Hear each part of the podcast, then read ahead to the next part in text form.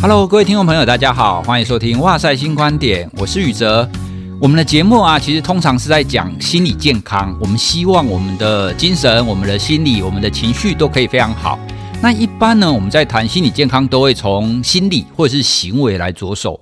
可是随着科技跟医学越来越发达，其实我们非常清楚，生理跟心理它两个是交互影响的。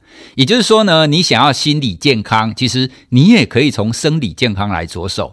好，所以今天呢，我们就另外我们来谈，你怎么从生理的部分呢，来让我们的心理可以比较健康。谈到生理的部分，其实我们现在常常会听到有非常多的保健食品。那听众朋友，你有没有在吃什么保健食品呢？你会觉得保健食品琳琅满目，非常非常多。那很多的产品都会跟你说，诶，吃了我们的东西，你心情会好哦，那你注意力会变好哦，你会变很好睡哦。你会觉得这真的吗？真的有效吗？它真的是有理论的吗？尤其是在这些保健食品当中，我最关注的一项。好，就是益生菌。好，因为益生菌它跟我们自己本身身体当中的菌丛它是相关的，就等于是说，益生菌它是帮助你调整你的生理，调整你的生理之后，你怎么让你的心理或让你的行为更好。好，所以今天呢，我们就想要邀请一个专家来跟我们聊聊，你怎么从生理的调整来，可以有可能呢，让你可以心理或是你的认知的方面可以变得更好。那我们今天邀请的专家呢，是中国医药大学药学系的教授，同时呢，他也是专门研究益生菌研究计划的教授林文新教授，来跟我们聊聊关于肠道的保健以及跟我们的心理跟身体健康的关系。我们欢迎文新教授。蔡教授好，各位听众朋友大家好。文欣教授在各大媒体也是非常的火红啊。我们通常都会看到他在各个媒体上面都会谈跟肠道保健跟我们身体健康的部分。今天呢，我们当然要谈身体健康，可不可是我们要更着重在它到底为什么可以让我们的生理变好，以及更重要的是，它真的可以影响到我们的心理，跟让影响到我们的认知吗？因为我自己对益生菌是略懂略懂啦，我很好奇哦，因为我们每一个人的肠道里面都会有他的自己的菌虫嘛，就是很像是一个各个部落一样，对不对？可是啊，这个每一个人独特的这样子的一个菌虫，它从什么时候开始？因为我想象起来，我们婴儿在妈妈肚子里面，它应该是干净的吧？它出生之后，它就会开始有属于它的菌吗？那这样子跟爸爸或妈妈的关系是什么呢？我们到底是怎么产生我们肠胃道的菌的？其实呢，我常常跟我的学生说，哈，其实。我为什么会在药学系？我研究的是微生物。其实我有研究致病菌，哈，就是像幽门杆菌啊、产气荚膜梭菌啊、沙门氏菌、大肠杆菌这些。那我也研究益生菌。那益生菌是来跟病菌这些来对打的。所以呢，有点像是我们常常说的这个一物克一物了。那所以益生菌其实它是一个天然物。那在我们药学里面有所谓的化学合成嘛，哈，化学合成药物就是大家常常吃到的西药。那还有一种是叫天然物，比如说有可能是从土壤里。面萃取出来，或是从草药里面萃取出来的天然物，益生菌也是天然物，它是来自于呃这个妈妈的恩赐。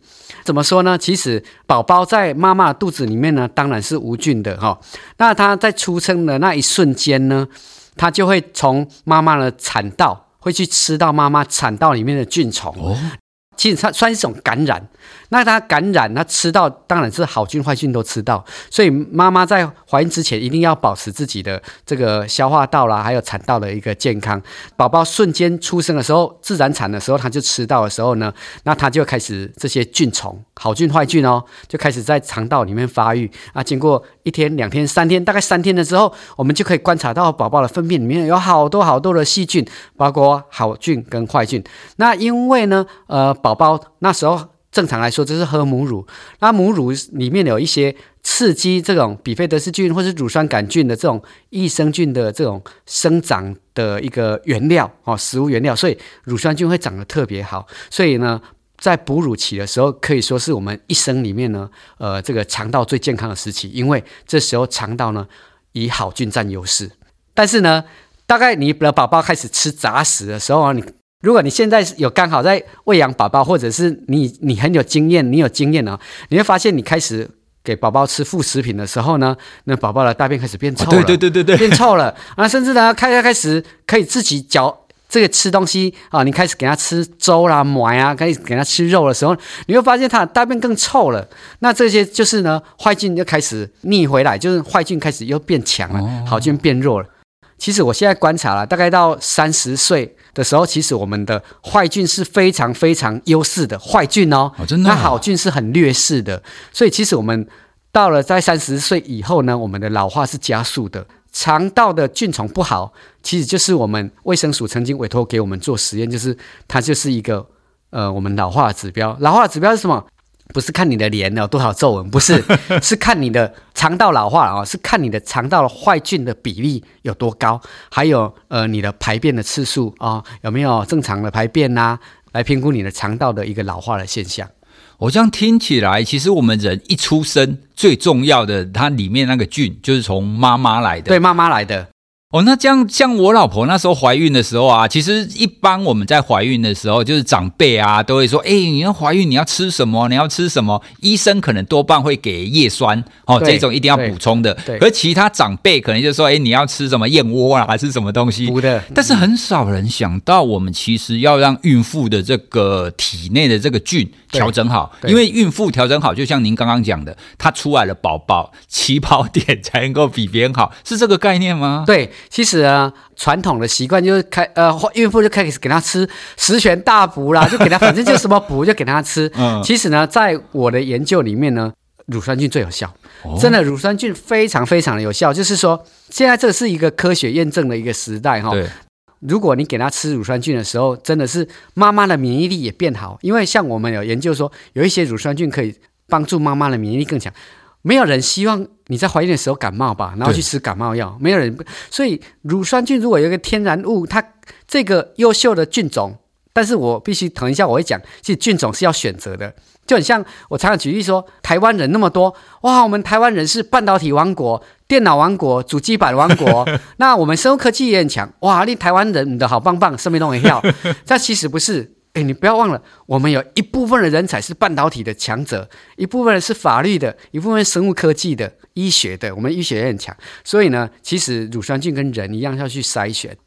我有发现说，有一些乳酸菌进到肠道之后，它可以提升免疫力，对孕妇是非常有保护作用的。然后甚至呢，它可以打击坏菌，让妈妈的呃泌尿道啦、产道啦，还有肠道。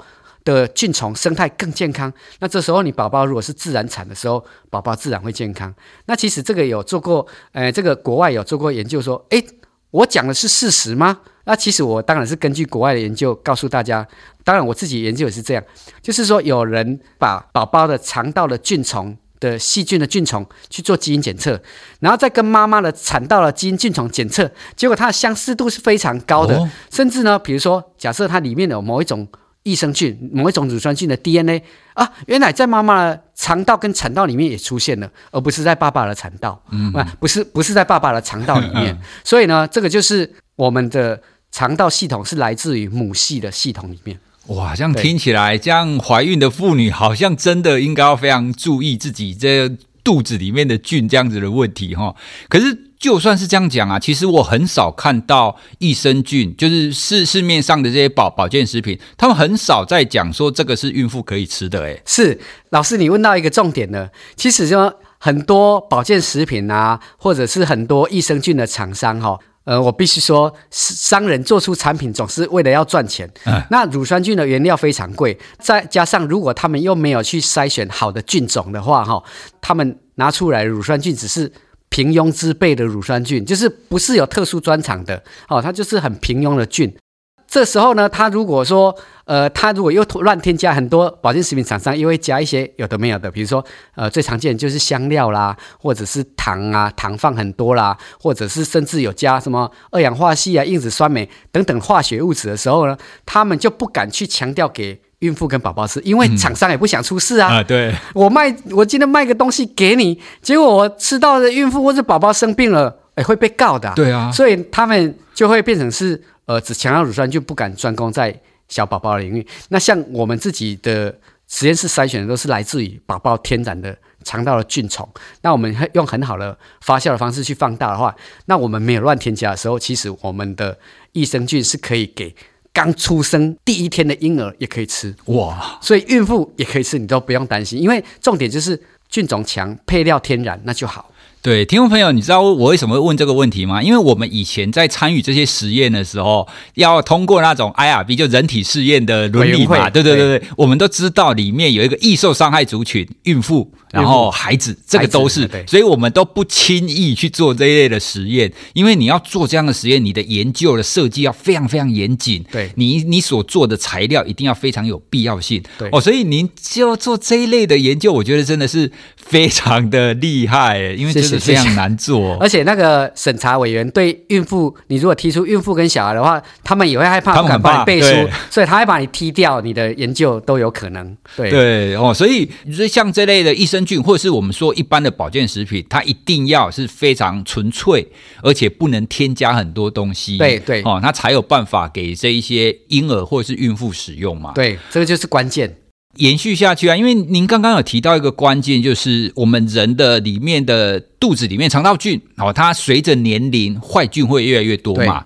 有没有什么方法可以让坏菌不要越来越多的，或者是减缓？因为其实老化，我们都可以知道，我们不管从大脑或从身体各个组织器官，它的确会越来越衰退一点啊。对，这个我们可以理解。那有没有什么方法可以让它衰退的慢一点？哦，或者是这种肠道菌坏菌不要增加那么快？那一般像比如说我这样子的一般人，我的想象是：好，我营养均衡。好，因为肠道菌跟你的吃进去的东西有关系嘛。那如果营养均衡，是不是可以让这样子的坏菌就扩大的情况会减缓一点啊？对，其实呢，坏菌它是很强势的哦。像我们去筛选肠道里面的坏菌出来的时候，哈，我我举个例，大肠杆菌呢，十五分钟复制一次；乳酸菌要三十到一小时复制一次。所以老师 他们本身他们的起跑点就不一样。对啊，比如说，假设我今天在肉汁哈肉的汤汁哈。的里面呢，我把它放了一只大肠杆菌，跟放了一只乳酸菌的时候，你会发现，经过了一天，你去检测里面这个肉汤汁里面绝对、绝对、绝对都是大肠杆菌，对，甚至乳酸菌可能被大肠杆菌给破坏掉了。所以呢，其实坏菌本身它的生长的倍数的速度是很快的。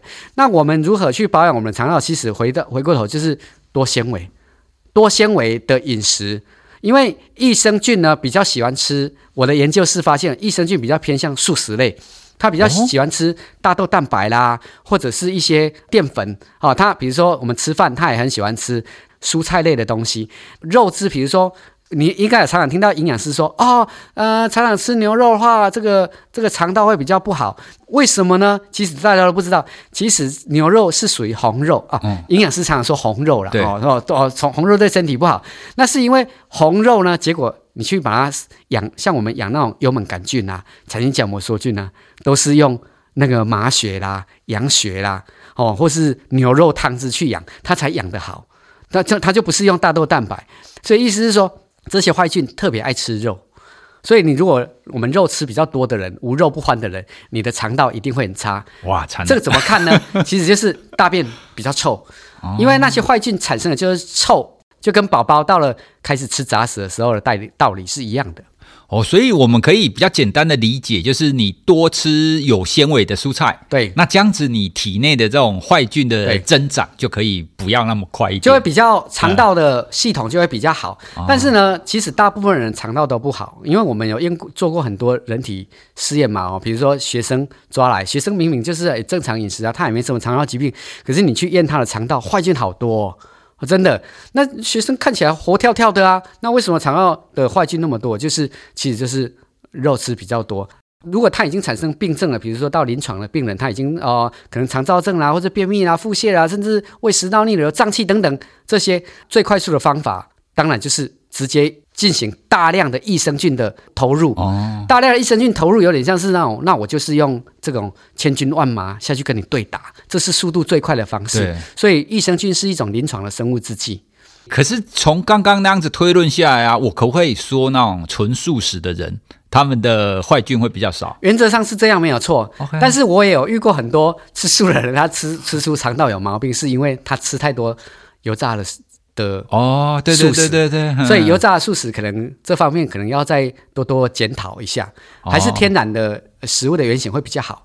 那我觉得就是说，有可能你已经，比如说，假设你今天啊乖乖的开始吃素啊，我是推广吃素，但是因为我还是认为均衡饮食很重要了哈。嗯如果你假设你真的哦，就是素食吃比较多，就是蔬菜纤维吃比较多，可是怎么调整的还是很慢。你要想想看，你是可能年轻的时候已经种下了那个果，所以我常常讲肠道是因果，就是说，如果你年轻的时候就是常常哦火锅啦、麻辣锅啦、牛肉啊、牛排啦，那你后面你要去逆转是困难的。所以我觉得唯一最快的方式就是投入大量的生物制剂，就是益生菌进行去做置换。其实很想，我常常讲一个概念，就是说这个社会已经很乱了。假设都是坏人，都是到处都是流氓，那最快的方式就是我一个很强势的这种警察。打击部队下去开始进行打击，这是最快的。哦，对，哦，那个教授，你刚刚讲的那个麻辣锅啊、火锅啊，我觉得很多人都中枪啊，因为我想想，我年轻的时候也是这个样子啊，吃到饱。呃，对啊，哦，所以我们现在就是因为生物科技的关系，我们至少有一个方式哈，就像您刚刚讲的，我可以大量投放，那可以很快的去改变我们的肠肠道里面的菌相的情况。当然，我们仍然是要让我们之后的这种饮食。哦，可以尽量的比较多的蔬菜啊，对，所以还还是会比较健康的。好啊，那如果讲到这边，我一直很好奇说，好，那如果我真的想要用益生菌的话，那到底要怎么挑？因为之前啊，有曾经有一个诊所，因为那个医师我认识哦，那他推荐的方法是，嗯，那有很多啦，那至少你可以看菌数。哦，就是比如说，它单位里面它含菌数多一点哦，这样感觉好像比较有效。可是这个是最好的一个指标吗？因为想起来说，好啦，对你很你有很多菌数，可是呢，你吃进去，你会到我们的肠胃道啊，你会经过胃啊，胃有胃酸啊，它会不会就是经过胃就把你的那些益生菌通通消灭掉了？诶，所以我们应该要怎么去看待说这个益生菌吃下去，经过你的胃，它还有办法活下来到你的肠？肠道里面去啊？呃，我先讲菌种的选择。我今天假设你你要去买好的呃保健食品给爸爸妈妈吃，给自己的小孩吃，甚至给自己吃，当然要钱要花在刀口上，一定要花到对。所以呢，第一个就是菌种的选择。菌种的选择一定要选择强势的菌种，比如说像像我们实验室我们筛选出来有一支叫 CMU 九九五，这是我们中国医药大学的专利菌。我筛选的菌是有故事的，CMU 九九益生菌其实是救我的女儿，保护了女儿。哦、因为我女儿是呃还在胎儿的时候，四个月的时候，她是重度的肾脏水肿，所以她出生的时候，她就泌尿道感染非常严重。因为女孩子，所以后来我就从我的实验室就去抓那个 CMU 九九，它会吸附在肠道。后来我们就一直用这个这个菌给我的孩子吃，我的孩子保护的很好，就没有在泌尿道感染。那时候其实是。曾经有医师说要把宝宝拿掉的，因为肾重度肾水肿太严重了。对啊，对，那时候一直要找开刀的医师，没有人敢开。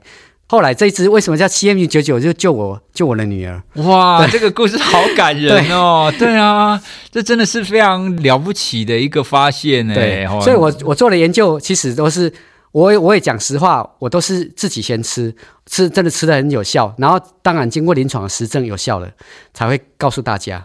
那这个 CMU 九九五它会吸附在肠道。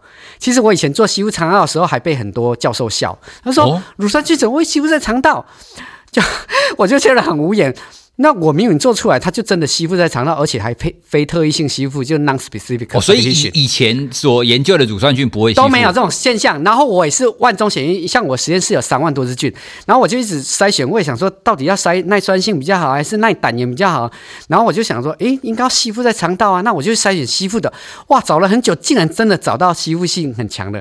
所以它就很像千军万马哈，比如说今天很像我我一个肠道很像一个万里长城嘛哈，嗯、那万里长城我这些士兵呢是站在城墙上开始射箭的，不是那种到处跑来跑去的，我是站在城墙上，所以它而且我们用生理食盐水一直去冲洗它，它都不掉，哦、所以它我也有研究那个机制啊，它是一个 protein 的。adhesion 就是它是靠一个蛋白质跟我们的肠道上皮细胞做勾勾在一起的动作，这个机制我有研究出来哦，所以吸附在肠道就变得很重要。我吸附了，我这支菌才能留存在肠道来打击坏菌。啊、然后呢，所以菌种选择是第一重要的。那当然这个是要有研究可靠的嗯研究单位还是讲实话，你总不能一个阿猫阿狗的公司，他跟我说。我们像我们的吸附土就曾经被盗用，哦、被厂商盗用，哦、他们就就说啊，我们也有吸附，然后他就把它做一个颠倒啊，变变造这样。哎呀，所以比如说像我们是中国医药大学，我们有研究团队，这是确实的，我们不能造假嘛啊。嗯、然后再来就是刚刚说的菌量的选择，菌数越多确实越好，而且菌数直接关系到这个产品的成本，菌数越高就会越贵。嗯。但是我必须说，有一些厂商根本就是乱搞乱写。他我也曾经看到有一个他说：“哦，我这个这个怎么一瓶有一兆？哇，一瓶一兆乳酸菌，你这种价格你是倒贴？那他是说什么？他就说我整瓶是一兆，不是一颗胶囊，也不是一包，撒碎包是一兆。对，所以他这他就是结果，我们拿去验，结果验也验不到一兆，全部验整瓶也验不到一兆，那就是有一些厂商。”可能是乱写的，或者是它的菌根本是很弱，没有做包埋保护。所以第三个重点就是包埋保护制剂。所以像我在药学系，我们一定会做像药物包埋释放。那乳酸菌也是一样，它是生物制剂，那我就要把它保护好，就很像说，哎，我们人要穿衣服，那我就穿了一个钢甲，我就给它一个盔甲，然后呢把它包包覆起来，那它就会通过耐酸性、耐胆盐的测试。所以这三个。菌种的选择，还有菌量的选择，还有包埋保护，就变得非常重要。那当然最重要还是厂商要有良心。啊，不一对啊，我被抓，那讲一堆，其实很多都是会 copy 会模仿。对啊，因为现在真的市面上看到非常多种类的，那大家都讲的天花乱坠啊，我也不晓得到底谁讲的是真的。对，好，那至少以我就是一个曾经是学术单位的人，我们评断的方法就是好，那你到底有没有研究证实？你到底有没有研究支持吗？如果你研究支持，好，那我就信你。接下来我们再进一步聊一下，既然刚刚教授您有提到啊，菌种是非常重要的，对，那我们就要回到我们节目的主轴啊。那其实有很多的益生菌都会说，这个可以对你的情绪，那可以对你的大脑或认知功能可以有一些帮助，或者是有一些影响嘛。好，那它到底你要怎么去看待这之间的关系啊？因为虽然现在有非常多的研究，可是我们一般人仍然没有办法那么直接理解说，哦，你的肠会影响到你的大脑。您可不可以用比较简单的方式跟大家形容一下？以及您用哪一些研究可以告诉我们说，对它，我们就从动物跟从人类的实验上来看出来，就它真的就是有影响。教授，您问到的问题就是现在是一个显学。近代这几年呢，肠道跟精神的一个关系呢，越来越密切，越来越被更多国内外的学者所研究开发。我曾经哈在一次实验里面发现一件事情，就是说我当初有一组呢，他就为 A 菌好了，我随便乱讲的哈，为了某一种菌；另外一组为了 B 菌好了，结果我发现说奇怪，这两边都吃不同的乳酸菌，为什么我 B 菌的这一组的老鼠啊，它看起来好聪明，好快乐，然后呢，它的。它的甚至它的运动能力都很好，甚至呢，我要我这种老手哈，研究的老手，我要抓 A 组的老鼠呢，乖的跟小猫咪一样好乖；B 组的老鼠哦，好聪明哦，它会反咬，连我都被它咬到了，还去打破伤风。所以呢，其实这组老鼠变聪明了，所以那时候就开始了我的乳酸菌对精神的促进是有帮助的。后来我们实验室就筛选到说，我就是我刚刚说的这一支特殊的菌呢，它竟然会。提升这个血清素的一个分泌，哦、所以呢，它对它的这个这个老鼠的智力是有长进的。血清素其实是掌管它的幸福指数，就像像我们人，如果你常常忧郁症的话，可能血清素就过低。我们发现那血清素也上升，多巴胺也得到一个很很正确的一个调整，在他的学习能力也变增强。我们就把另外一个实验呢，我们就把老鼠把它弄成失智症。我们用高油脂饮食之外，再用一个化学药物破坏他的脑，让他失智啊！他是是真的失智哦，因为我就用水迷宫的实验，结果这个失智老鼠呢，我把它丢到那个水迷宫里面去，就是有一盆水嘛，它中间只有一个站台，它唯一的活命机会就是站台，它可以站在那里休息。结果那个失智的老鼠，它绕了一圈之后，它就找不到站台，他就沉下去。另外一组是我们都没有让他失智，他就是很聪明的正常老鼠。哇，他就很努力的在找站台，他绕一直绕一直绕，到处去找，因为我们会做轨迹的摄影嘛。哇，他找好多，然后他累了会休息，累了会休息，继续找。那结果呢？另外一组就是失智了，我们马上失智了，可是我给他喂。我们找到了这种精神菌种，喂下去之后呢，这个老鼠呢，它竟然跟正常的老鼠几乎很相近，有八成的相近。它会找，其实它本来已经被我诱导失智了，可是我又给它吃了一个月的乳酸菌，它开始又去找，然后它回复率大概有将近八成。哎，我也很惊讶，哎，竟然失智的老鼠会变成回复了它。它的意志力，对，它的生命力，它要存活，它要活下去，因为有水嘛。嗯，然后呢，它记得那里有站台，它恢复了它的记忆力。所以呢，我们就把这些菌呢，我们叫做聪明快乐菌。哇，这听起来其实刚刚您所描述的那个实验，听我很有画面。对对对，因为听过没有？其实水迷宫在我们心理学跟实验里面，它是一个非常经典的一个方法，它是用来测量我们的学习。还还有刚刚您有提到的，就是他会愿意一直不断的尝试，哈，他可能跟希望感有关系，他会愿意不断的去学习，不断的去尝试嘛。原来这样子，如果我们给他做这种失智的一个类似破坏的话，他的确就学的很很不好，而且也不愿意学。对，但是会自我放弃。对，但是这样子生理性的破坏，可以用这样子喂食益生菌的方法，对，让他整。现在目前实验，我们实验看起来确实是这个样子，没有错。呃，未来会有更多的机制再去探讨。在我们还有另外一个实验，就是我们就做小朋友，嗯、我们就把干脆把那菌喂给小朋友，幼稚园的小朋友。所以同样的菌。对，同样的菌，我们就喂给小朋友，当然就分两个班嘛，哈，然后一个吃安慰剂组，一个吃吃有添加乳酸菌的，当然它的这个味道、口感呐，它的这个形状都一模一样。结果呢，真的是有吃益生菌的的这个小朋友呢，他的，因为有做问卷调查，还有学习能力测试嘛，比如说他的学习的稳定性高，他社交能力也高，然后呢，他也比较就是比较乖巧，然后他们的学习能力变得非常好。所以这是一个很全面的进展，所以我们就觉得这支菌对未来我们的主人翁是非常重要的。从你刚刚的描述当中，它是做一种类似单盲嘛，就是他们其实不知道自己吃的是不是有效的益生菌，对对，哎，但是实际上我们最后类似解盲以后就发现，哎，真的有效，有效，真的有效，效，而且效果啊可以说是比预期的还要好非常多。保健食品，很多医生都问我说：“林教授，你认为保健食品什么最好？”因为我做很多其他的保健的，像我有做过冬虫夏草啊、灵芝啊什么等等，他们都会问我说哪一种保健食品最好？我可以告诉你，就是益生菌，不要怀疑，天然又有效哦，就而且没有副作用，安全。对，当然是不能乱添加，有一些乱添加了，有一些乳酸菌添加泻药，它让你吃了变成。根本就是在吃药，到底在吃益生菌还是吃药？那个当然我们不要跟它相比，这个是太 low 了。真正有效的益生菌是很天然的，而且是可以让我们肠道很健康，甚至这个精神也很好，甚至连免疫系统都获得很好的调整。诶，那我我想要八卦一下，您刚刚提到要加泻药，为什么益生菌要加泻药？教授，我跟你报告，益生菌的原料哈，进口了大概三万一公斤，然后呢，国国产的大概一公斤两万块。好，番泻或是氧化镁一公斤大约两百块，大陆制造的大概一百五十块。番泻叶跟氧化镁对排便都很有效啊。那这些厂商为了要让产品有效的话，成本又降低的话，他怎么做？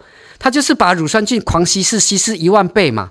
它的东东西还是叫乳酸菌，它为了要有效，它就把番泻叶跟氧化镁丢进去啦，拉一拉之后，它就变成一个产品，然后他就跟你说这是乳酸菌的产品，不是吗？他不可能说我这个叫番泻叶哦，他不可能这样子跟你讲，所以这就是它会降低成本，然后又提高有效性的方法。那泻药肯定有效的，可是很多民众，呃，你你给小孩子，小孩子便秘啊，你给他吃吃吃了一年，结果小孩子哦排便排得很好，可是你我告诉你，你的产品上的盒子，它有的厂商比较乖，它有标示。你这个都是氧化镁啊！你给小孩子吃氧化镁，为什么不带去看医生？我们还有健保诶，你认为是很健康的健康食品的乳酸菌，结果搞了半天小孩子都在吃软便药物在有效，这样情何以堪？在市面上还是很多这种乳酸菌产品哦。哦，因为一般我们买东西还是我们不太会一一去看它里面的成分，对，我们看不懂，对，哎，所以有的时候这这个时候真的是要考验那个品牌的良心呐，是对它里面当东西到底好不好哦，原原来是真真的这样子的美感，真的要非常的。对，很多大厂它都这样做，大厂也这样做。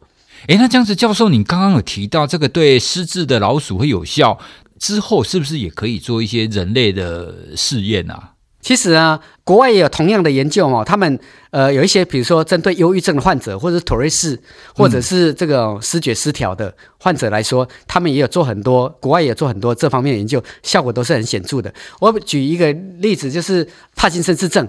曾经哦，《Nature》的杂志有投稿说，哎，帕金森氏我们都觉得是脑不正常放电，对。可是呢，后来这个国外的团队他就发现说，哎，他如果把这个老鼠呢植入一个优秀的益生菌，就是。国外他们找到优生益生菌，结果老鼠的帕金森氏症竟然缓解。哇！所以后来他们发现说，这可以直接告诉你说，原来连脑的不正常放电都跟肠道也有很大的关系。这就回归到肠脑轴是现在的显学，肠跟脑之间会有 cross talk 的一个效果。哦，所以不只是我们的心理跟生理，对，我们的肠道跟我们的大脑其实也会对话嘛，会对话。所以常常也有说，呃，肠道是第二个大脑。对，其实肠道的神经丛并不输给脑的神经丛，所以肠道也有讯息传导的功能。我常常开个玩笑，但也许这个玩笑是真的，就是说，老师，你今天晚上想吃什么？你想吃什么？想吃牛排。好，老师，你想吃牛排是谁告诉你想吃牛排？我告诉你是你的肠道想吃牛排啊，哦、他想要消化牛肉啊，所以呢，他驱动你的四肢、你的钱包，你去花钱去买牛排来给他吃。哦，我举一个这么一个简单的的一个例子，但是却是值得深思的，到底是谁驱动你去吃牛排？哦，我是最后其实是我肚子里面那些菌是肚子想吃啊，糟糕。哦，这样听起来，其实这方面的知识真的蛮有趣的，哎，是对，因为我们常常常在想，我们的感官、我们的认知、我们的情绪，都是来自于大脑。可是事实上，它没有那么单纯，就是你整个大脑在运作，我们还会跟我们身体的其他的部分嘛。对，所以我们应该要把我们整个的人体看成是一个系统，而这个系统当中，大家都会交互运作。那现在我们就发现，这个最关键的就是我们的肠道这边，就根本就可以算是第二大脑哈。对，所以现在的研究很多都是在做这方面的。最后啊，因为我自己的研究，我自己是比较关注睡眠的部分。诶，那这样听起来，如果我们可以去影响到你的情绪，哦，可以让你比较不焦虑的话，那它理论上可以让你睡得比较好喽。对，哦，所以这方面也有这相关的研究或者是这方面的理论吗？对，其实我我刚刚前面大概都有报告，就是说，其实呃，肠道的菌丛，某些特殊的菌种哦，比如像像我们筛选出来的 Happy 九九哈，跟 IQ 一八零，我这个是我自己给它命名的，这两支菌它是精神菌哦。那这个这两个精神菌就可以提升我们血清素。那其实我们很多人常常无法入眠，就是多巴胺太低，血清素太低。那你就胡思乱想。所以呢，像我刚刚提到了，我们这种精神菌 IQ 一八零跟 Happy 九九的话，它就可以诱发呃血清素的上升。因为我们人体有九成的血清素都是在肠道细胞制造的，哇！所以我们可以让肠道干净，坏菌打击坏菌之外，又可以诱发血清素的分泌，还有多巴胺的分泌。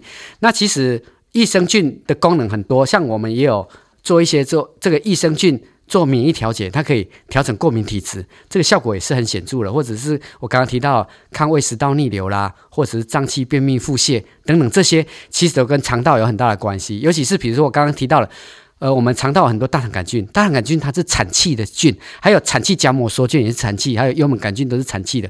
很多我们的医师都会说，老师，为什么我的病人常常胀气都没有办法消除？他只能给他排气药跟软便药，让他排便。那可是他没有吃药的时候，他又胀起来，胀胀到肚子会打鼓，就回来骂医生：“你的医药物没有效，有吃有效，没吃没效。哦”那我们医生就问我说：“到底为什么？”其实这个都是你的肠道的坏菌过多了。哦、那坏坏菌产气的时候，你去看那个 X 光，你的那个大肠那边就会一个气一个气在那里。哦、所以呢，如果肠道坏菌太差的时候，连胃食道逆流。哦，连胀气都来了。你想想看，如果你今天胀气了，或者躺下去就开始咳嗽，开始胃食道逆流，怎么会睡得好？所以你睡不好的话，你明明天起来怎么有精神上班？怎么有精神学习？甚至你过敏了，小朋友过敏了，肠道发炎了，你过敏了，小朋友如何认真学习？这所以这些呃肠道的这些健康程度，会影响到免疫反应、精神反应，还有呃更多的这种消化道系统的疾病。哦，想这样听起来，其实我们在谈这种益生菌，其实已经不只是跟你的比方肠胃道或者是身体健康有关系，它其实又更进一步的影响到我们整个人，对、哦、整个人的状态。那样讲起来，因为刚刚您也提到啊，就是针对那些幼儿园的小朋友有做做实验嘛，就吃了以后他的表现比较好嘛。那我们为什么不能把它做成像是养乐多那样子的东西，大家每天一瓶啊？其实可以呀、啊。但是因为我我筛选的菌都是来自于宝宝，宝宝的时候我们是从他的肠道分离出来的，那我的菌就比较不适合在牛奶里面。哦，像乳酸菌就是跟我们人一样有不同特性。为什么老师你要住在台北，我要住在台中？为什么有一有人住在高雄？乳酸菌也是一样哦。这个乳酸菌它喜欢在肠道，它就在肠道开始发挥它的。正常功能，这只乳酸菌它喜欢在牛奶里面，所以它就会变成优酪乳跟养乐多这种概念。所以呢，我后来我发现说，如果我的菌呢放在牛奶里面，它比较活得很差，活得不好。那如果我把牛奶里面的乳酸菌筛选出来，然后放到人体的肠道的时候，它很快就挂掉了，它不适合肠道的环境，所以这个就变成是制剂的考量。哦，这这这真的是解答了我非常大的疑惑，因为像我们这样一般人，我们不了解，我们就是说啊，你讲半天益生菌这么好，那你干嘛不做成养乐多，让我们一天一瓶？哦，原来跟菌种是有关系的。今天呢，跟这个文心教授这样子短短的对谈，哇，这样一下子这样时间就过了，诶，真的是解答了我非常多的疑惑。那特别是我们常常在看，就市面上的这些保健食品啊，到底你要怎么分辨？哦，哪一种是比较好的？当中的关键又是什么？而这个呢，是不是真的对你造成影响？我们不要去听很多厂商那边天花乱坠，因为你根本不知道讲的他是假的。对，那至少我们还有一个可以遵循的，就是科学文献出来有就是有嘛，对不对？至少它是一个很公开检视的一个指标。好，那这这也是我在节目上会常常跟各位分享的，因为我们现在生活上我们需要做的选择实在太多了，至少这是我们一个非常好的一个指标。那也希望各位听众朋友呢，可以透过我们今天的讨论，可以让你知道说，哦，原来我们的情绪、我们的心理健康，它不是那么单纯，只跟我们的大脑、只跟我们的行为有关系。哦，我们的生理跟心理是会交互影响的。那希望呢，大家都可以从当中可以知道一些新的资讯。很多人可能会想要知道文心教授有什么可以询问的管道。如果你想要搜寻相关的资讯的话，你可以搜寻中国医药大学益生菌哦，因为它就是在中国医药大学做益生菌的第一把交椅啊哦。你在网络上这样搜寻，你就可以找到它的资讯，或者是我们也会在资讯栏当中放一些连接哈。大家如果有什么问题想要再请教文心教授的话，他都非常愿意可以跟大家交流，可以跟大家互动哦。那今天这一集节目呢，希望可以带给大家有一些新的观点。那如果大家对我们的节目有什么想要回馈或留言的话，都欢迎到脸书或 IG 来留言给我们。那我们也会把这个相关的留言再转给文心教授哦。好，那我们今天的节目就跟大家聊到这里，谢谢大家，谢谢大家，拜拜。拜拜。